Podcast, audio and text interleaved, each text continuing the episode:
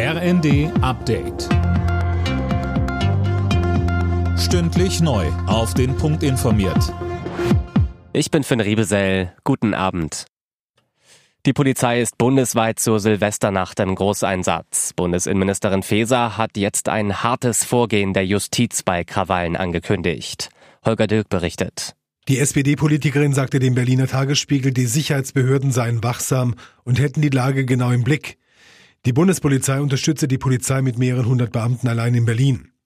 Neben den Randalen zum Jahreswechsel mische sich auch die zusätzliche Bedrohungslage durch den Krieg im Nahen Osten.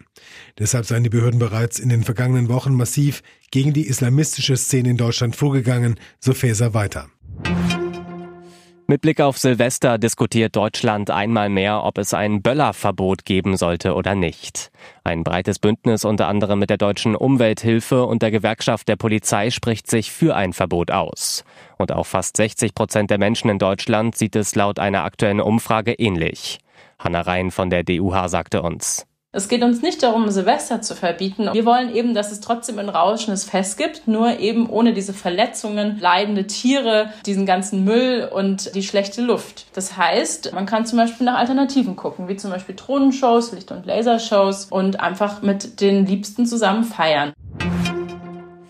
Die Lage in den Hochwassergebieten in Nord- und Ostdeutschland bleibt angespannt. Das Technische Hilfswerk stellt sich bereits darauf ein, dass der Einsatz länger dauert. Die Experten sind vor allem besorgt, was den Zustand der Deiche betrifft. Die sind vollkommen aufgeweicht. Der Zugverkehr unter dem Ärmelkanal ist unterbrochen. Mindestens 14 Verbindungen zwischen Paris und London sind ausgefallen.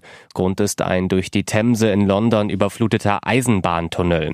Erst kurz vor Weihnachten hatte ein Streik der Mitarbeiter im Eurotunnel für Zugausfälle gesorgt. Alle Nachrichten auf rnd.de